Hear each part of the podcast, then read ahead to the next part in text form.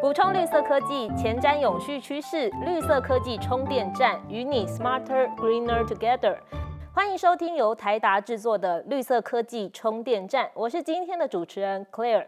今天是开播第二集哦，这集是能源转型面面观。在这个单元呢，会跟大家聊为什么我们会需要能源转型，以及认识智慧电网。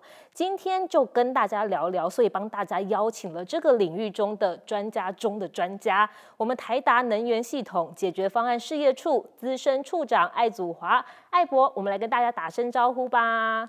Hello，各位朋友，大家好。是欢迎艾博，不小心把艾博在我们台达人里面对您的称呼泄露出来，因为觉得很亲切啦。我自己觉得这个在五月天这个时节吼，天气越来越热了，大家其实我的朋友是比较夸张啦，都会在这个时候去，已经有人在开冷气了。那到七八月，其实会更紧张整个用电的问题，尤其是在今年三零三大停电，那个时候是全台五百四十九万户受到影响，所以大家其实讲到停电，就是大家心里面的痛啦。不知道艾博你自己有没有一些停电的经验啊？然后也是觉得哇，真的没有电的日子好辛苦哦。岁数比较大，遇到停电是不是就比较多。那从小的时候，我们常遇到停电，是因为台风来。台风一来了，我们就准备把蜡烛拿出来。那或者是说，小时候也常常就是呃负载增加会断电。但是随着呃这些我们电力设施的这个健全，其实台湾的电力算是在各个国家中相当不错的。我们断电的时间真的不多啊。当然现在可能呃松鼠啦、麻雀啦，但这些状况其实本来就有。啊，这个并不是说呃很意外，是说因为现在大家对电力的这个状况会呃比较关注，嗯，所以断电对大家都是一件很不舒服的状况。那甚至对一些呃企业来讲，或者说有需要用电来生产啊，不管是你是哪方面的工业制造或是养殖，如果一断电呢，那对你就不是一个不舒服的问题了，而是一个你会产生很多的 loss。哦，所以怎么样把电这个稳定，这是我们现在在呃台湾一个很夯的话题。嗯，那我很好奇哦，为什么我们都会一直说能源转型？能源转型现阶段的一个发电的结构，跟未来我们希望看到的样子，那个东西的差别是什么？呃，好的，这个转型这个词最近用的比较多哈。那在各行各业和政治上都用在转型。我想呃。转型当然是遇到一些困难和需要改变的事情。那我们知道以前传统用的这个能源，大概都是呃我们讲一次性能源，像油，像呃甚至像这些煤炭啊。那呃甚至我记得小时候放学第一个动作是要去捡树枝，捡树枝，捡树枝，因为要回家烧热水啊。所以呃更早一点，我记得那时候还有煤球啊，这样会泄露我年纪吗？有一点，你是说年纪有一点了？那时候我们呃，你知道家家户户都会有这种烟，就是其实环境也不是很好。那呃，但是呃，后来发现就像这些所谓的呃大型的这个机组越来越多，那呃民生用电越来越高啊。其实我是非常注意环境的，嗯，我每天要看空气指数超过十次，每天啊？对，因为我喜欢跑步。只要空气指数一是黄色的，我就不出门跑步，啊！但是我发现如果照这个定律，我跑步时间越来越少。呃，大家知道，如果今天你只看到空气污染是不够的，当你环境因为照这些能源，因为产生的这些污染，其实包括山上的雪线啊，也会往上升。如果今天温度在持续上升，不止空气空气的没有办法改善，我们很多的水源会缺乏。所以像灌溉、像民生用水都会有问题，这些东西其实跟大家是息息相关的。所以如果环境的问题，因为能源我们产生的污染、产生的气候变迁，如果再不去改变、改变所谓的能源，那我们今天能源再不做一些呃所谓的转型，那未来我们的生活可能会被被迫转型。所以就是未来希望可以用再生能源去取代这种一次性的能源嘛，不仅是保护环境啊，然后让气候变迁不要那么加剧，但是这也会带带动一些一般我们传统电网要转型成智慧电网一个过程，对不对？是，呃，其实所有的这个科技发展，可能是有不同的阶段，十年河东，十年河西。我们现在之前讲的是，因为大部分过去传统的机组是越做越大，像燃煤机组、像燃气机组、像核能机组。但是因为我们现在转型变成再生能源，太阳能电站、风能电站，其实你不可能比传统的机组还要大。我举个例子好了，如果是合适的机组没有没有废，它一部机组是一点三个 gigawatt。那这 gigawatt 什么意思呢？台湾的太阳能板好了，装在你家上面的哈，当然你们家有大有小。那装在家庭上面的，可能呢只有几个 k 瓦哦，啊 kilowatt 只有几个 k 瓦，大一点，你有豪宅的，可能可以到十个 k 瓦、二十个 k 瓦。嗯，那跟我们刚刚讲的，你知道有多大的差距吗？giga 和 kilo，我猜，嗯，你猜猜一千倍。啊，中间有一个一千倍 叫做 mega。哦，所以是，所以是六个零，六个零是一百万倍。你可以想象。以前那个集中机组换成再生能源，你需要多少的面积？你需要多少的这个呃地方来产生再生能源？所以再生能源是因为在台湾，因为这个台湾的地可利用的地真的很少，所以我们才用掉什么那个台湾海峡建了一堆风电站。那像在在海边啊，台大也参与了很多台湾在临沿海地区，因为那地方比较空旷，才有土地建。所以台湾的转型是比较辛苦的。其他国家像我举个例，像澳洲、像泰国，它一大堆的土地是没人住的，所以呃，能源转型它也要代价啊。第一个，你的绿电它当然比较贵嘛哈。第二个，你需要土地，你需要地方来建设，所以能源转型为了这个更好的环境，那其实我们是要付出这样的代价。所以呃，我想不只是政府，包括企业，包括民众，每个人都应该为这样的呃能源转型做出一点的这个呃。所谓的行为的改变，嗯，所以电网的模式也改变了。电网的改变是因为，当你变成分散式的再生能源，那我们的发电就不是以前从集中式，从某某大电厂，对不对？然后把电压送出来，升压升到大家都升到最高压，大家并在一起输电，然后等到到用户端到城市端就开始怎么样降压，然后配电。啊，以前是这种方式，叫做单向的传送电力。集中的发电啊，集中就集中在大型电厂。那未来再生能源不可能很大，所以它一定怎么样分散到各个地方。所以，这电网就被结构就被改变了，而且电网的发电可能是双向，因为可能你这个呃发电端在末端，比如说海边啊，在末端，那白天的时候是那边送电过来，从末端在这送送过来，等到晚上可能又从这边送过去。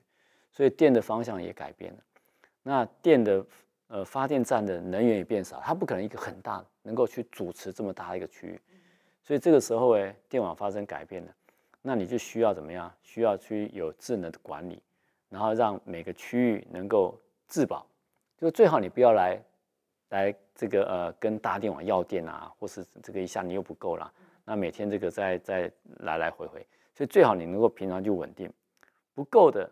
差一点点的，差差的，或是你太多的，你就想办法再卖出去给别人，所以变成一个分散式的架构。艾博除了发电端的改变会造成我们电网改变之外，还有没有其他的因素？呃，有的，而且这个因素可能跟未来大家都有关系。就是我们的交通工具以前是汽油车，那未来因为环境，因为这些法规的改变，可能未来大家开的车都是电动车。那也许这些年轻的呃听众朋友，未来你们可能第一台车就是电动车，好期待哦！啊，是，我相信呃这个呃迟早大家都开电动车啊，因为这个未来油车也不生产了啊，你要开油车还真的没得开。但是为什么我讲说跟呃电动车有关系？各位朋友，你们知道你们家的用电量最高是多少？还真的没有想过这题耶。哦，可乐，你知道你呃洗完头发吹风的时候？吹风机的功率多大？我猜应该一千瓦。哦，一定有老师教过你。有答对吗？有答对，有答对。其实我们呃用电的行为一直在改变，用电的呃功率一直在变大。我们小时候超过一千瓦的设备是非常少，那但是现在我们其实超过一千瓦的设备是越来越多啊，包括像冷气，冷气你开机的时候，如果是呃开机瞬间可能会超过一千瓦、两千瓦，当然也有因为现在变频设备啊，当然台大也做了很多变频，让这些功率变小啊，它它这个设备不会有这些突破的这些大的功率。那但是呢，您知道一个家庭以前最大就是五千瓦，现在可能到了十千瓦。但是，一台电动车可能就超过在家庭里面瞬间所有用的电器的总和。啊，举个例子，台达做了很多电动呃车的充电桩，最小的可能是呃，我们 portable 都不讲，就是吸带式不讲，可能最小的是三点五千瓦，比较普通是七 k 瓦、二十二 k 瓦、五十 k 瓦。你可以想想，五十 k 瓦几乎是一般家庭用电尖峰的十倍。所以为什么说发电端改变之外，其实我们的用电端也发生了很大的变化？那跟真电网转型有什么关系？跟智慧电网到底有什么关系？因为表示说，在用电端可能有常常剧烈的负载的变动，有人一插了一个充电枪，负载瞬间上去。那如果我们的电网的这个呃这个控制没有做好，或是我们的负载超约了，这就会发生一些用电的安全问题。啊，这样听起来，电动车其实它又要花很多的电，然后它又会改变我们的使用电的一个习惯。那为什么我们还要推广电动车？艾博刚刚为什么说我们以后可能大家都会开电动车了？呃，OK，好。那我们刚刚提过，因为要改变所谓的这些呃我们的环境，其实开车它本身也是一个污染啊。那开车也是非常没有效率的。你知道一一部油车就吃油的车子，它的能源的使用效率可能只有三四十而已。那所以你今天如果开车，你其实是很浪费能源的。那电动车它有个好处，电动车我们知道我们在开车的时候，当然它会耗电，但当我们刹车的时候，它是把整个车子的动力用反向的发电，把动力再存回来，所以它要把动能变成电能，所以车子是比较省电的，比较省能源的。我们这样讲。那第二个呢，它确实改变了很多终端用电的这些呃行为，或是它会让电网在瞬间产生很大的电力的传输。那所以它需要智能电网去控制。但是它有个好处，它也是一个比较巨大的行动电源。所以当你电网需要电的时候，它也可以反向把电送给电网。那现在可能呃电动车还不多。但是当每个人家都有一台电动车的时候，你可以想象，刚才我讲过，可能每个人家用电可能只有五五五 k 瓦到十 k 瓦，但是你的车子可能可以瞬间送出来五十 k 瓦，也是什么意思呢？它等于说每个家庭里面以前变只是一个 consumer 啊，所以现在有一个新的名字叫做 prosumer，就是你又可以用电，你也可以发电。所以这是双向的，这是靠智慧去运作。所以电动车其实它也有助于智能电网在控制里面保持电网的平衡。嗯，也就是说，如果以后停电，说不定我们家有一台电动车，它就可以成为我的发电来源吗？啊，没有错。那个呃，我记得有一个广告非常 cute，就是说，呃，在欧洲，在英国，在冰天雪地里面，突然电断了，因为呃电线被雪压垮了。但是有一个家人家。非常明亮，里面有电，气氛很嗨。然后后来视角再转到他旁边的电动车，啊，原来是这台车，Power Your House，啊，所以未来它真的是一个呃越来越重要的这个所谓的能源。所以每个人家可能都有一台能源，在电网没有电的时候，或是遇到任何状况，你还有保持能源可以供给你的生活所需。分散式电网它就会衍生一些其他的应用，那包含了。这几个月，我觉得有特别夯啊，就是“储能”这两个字，真的常常在报章杂志啊，或者新闻媒体啊，或者一些论坛都开始在讨论这一个。那储能刚好我们台达也有在做这一块，对不对？那为什么储能在分散式电网它的地位其实蛮重要的？呃，没错，呃，储能它的呃应用它有好几个步骤。刚开始是因为呃再生能源普及之后开始出来之后，因为再生能源它的特性就是。靠天吃饭，啊，风大太阳大，我们的风电、我们的太阳能就多。相反的，其实去年，呃，我们知道有一个呃日全食，日全食来的时候，我们几乎啊掉了一两个电厂的电。你可以想一下那个日全食的影响，因为这跟我们装的太阳能有关嘛。我们那时候太阳能可能装了，应该那时候大概有五个五个吉瓦，他们就掉了两个新达电厂。那当然，如果有个有的国家它装的太阳能越多，它掉的电就越多，所以日全食对未来再生能源可能是一个很大的一些 impact。嗯，啊，那我是举这个例子，所以你除能就怎么样？我现在就要把这些能源，平常我要存起来，万一遇到有一些紧急状况，它就可以释放出来。所以刚开始的时候是因为再生能源的关系，它因为不稳定，所以你需要去调频。那台达做的凭证。我们所谓的这个 AFC 就是自动调频的这些呃控制，当频率发生变动的时候，我就可以把功率送出来。那频率变动可能很多听众不了解，哎，频率为什么会变动？你可以想象，所有的发电机都是在旋转嘛，哈，在旋转产生这个电磁力，那产生这个呃电送到你家里面。如果今天你要想到你骑一个脚踏车，你载了一个人。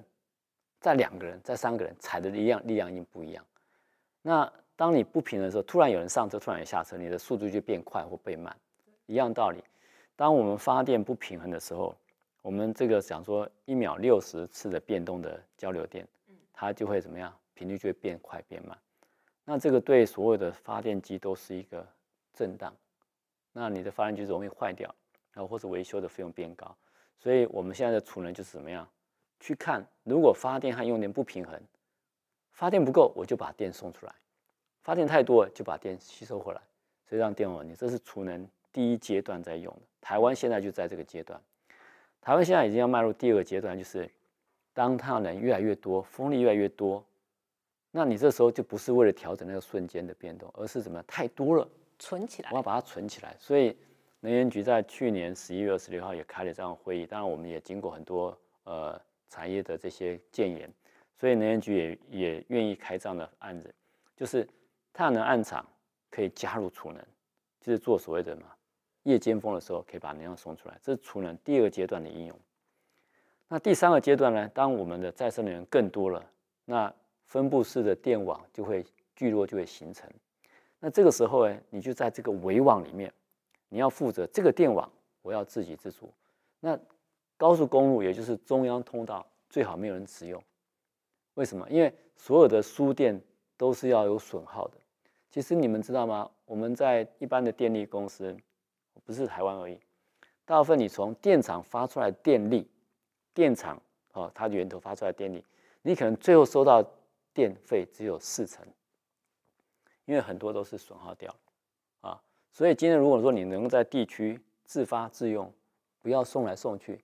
其实整个能源效率是比较高的，啊，这个是我讲的储能三阶段的应用在这里。除了凭证之外，其实台达在金门就离岛也有一些储能的暗场，对不对？金门这个案子是一个另外一个案子，我们刚刚讲过有三个起程，它其实在发电厂里面去稳定发电量。为什么呢？因为我们知道，尤其在越小的电网，那它的稳定度会越低，因为它们有一个很强的这个中心的发电厂。那基本是有十六个柴油发电机所组成的电网。那现在问题在哪里？如果说有一个柴油发电机它挂掉了，那同时它会把它的能量，它所需要供应的负载的电流分配到其他基础。那我们通常知道，我们人常在讲说“福无双至，祸不单行，屋漏偏逢连夜雨”。所以本来就比较 weak 的那个发电机，它刚好这个时候瞬间它承受了。别人所分给他的这个工作，他可能也垮掉，所以金门常常会发生局部断电，甚至一年两次的全岛大断电。那所以金门的县长也很苦恼，那怎么样解决这个民生这个对断电的这些抱怨？所以那时候也跟呃电力公司研究，所以就说哎，现在储能科技已经哎都已经慢慢有些呃产品化的东西，那可不可以做一个项目？所以我们当初也很荣幸能够呃嗯参与这样的案子。那我们就做了一个两兆瓦的系统哦，我们在会讲说英文讲两 mega 瓦。那一个发电机它其实是大概是三个 mega 左右啊。那我们两 mega 基本上就说可以补它，万一掉了一个，我们可以把它补上来。那那个时候，呃，我们当然也没做过这样的案子哈，我们也是有很多技术去在不断的发展琢磨。那金门的电厂的人，他们也也不晓得说到底成果怎么样，大家其实都是很努力、很辛苦在做。那时候我们工程师来来回回也飞金门飞了好多趟哈，啊，看风师爷啦，这个啊，看这个海岛，那时候大家都很努力在做这件事情。后来呃。经过了反反复复的实验，我们在二零二零年正式上去之后，在呃六十一次的触发，就是我们的突然发现它电网的频率掉下，我们瞬间去把功率送出去，把它救起来，所以金门那时候就没有再断电，哦，所以大家都非常肯定这样的这个呃储能的应用在电厂里面，所以这也印证说，如果你只要储能。能够快速的去补充，不管是你呃发电不平衡，或者是你掉电，那我们就可以把电网所欠缺的补上去，不要让它引发更大的断电啊。那其实我想未来在呃整个智能电网里面，这一环是一定要补上去的。所以大家的确是可以考虑这方面的应用。那当然，在整个环境永续上，其实这一系列也跟接轨一些永续的趋势有关。是国际上也有这些，呃，像是倡议啊，或者是对环境更好的这些趋势。艾博也可以跟我们分享一下吗？呃，您讲的应该是像这种 R 一百，嗯，或者像 EV 一百。那呃，台达其实呃在这方面都有加入呃这样的 EV 一百和这个 R 一百。那我们是呃本身以企业来带领这个呃这个员工和包括我们所影响的这些呃家人。那因为呃这个活动是需要所有的人来参与，包括公司来参与。那包括很多呃所谓的大型企业，他是会要求他的 partner 啊，他的供应商，哎，我都这样做了，对不对？你要想这个做我的 partner 卖我东西，那你也应该这样做。哦，所以这个呃台达其实呃一方面是。呃，这个社会环境这个的趋势啊，这样做，一方面也是为了他所有的这些 eco 的 system 啊，包括我们的客户、我们的供应商。那我们也是呃鼓励我们的供应商，你也可以做 R 一百，做 EV 一百。所以今天我们呃在企业上，我们呃赚的利益，我们也愿意回馈社会环境，所以做这样的这个呃行为。谢谢艾博今天分享许多超级实用的知识，就连我自己都觉得受益良多了。谢谢各位观众，那我也觉得呃有机会跟大家分享这样的知识，呃也能够对呃社会或者对能源改善做一点贡献，啊谢谢大家。今天艾博呢还有提到一些关于电动车，我相信很多听众对电动车都是充满好奇啦。那如果有兴趣的话，欢迎跟我们留言敲碗，说不定之后就会有一集专门介绍电动车的内容哦。如果你喜欢今天我们的节目，记得订阅、分享、追踪台达 Delta 的脸书和 IG，了解更多绿色科技新知，与我们一起环保节能爱地球。哎，等一下，等一下，庆祝我们绿色科技充电站 Podcast 推出，我们现在有举办抽奖活动哦！只要在我们第一集的脸书贴文下方留言并 tag 两个好友，就有机会把我们 Energy 万用充电器。赠品带回家哦！绿色科技充电站，谢谢您的收听，我们下次再见，拜拜，拜拜。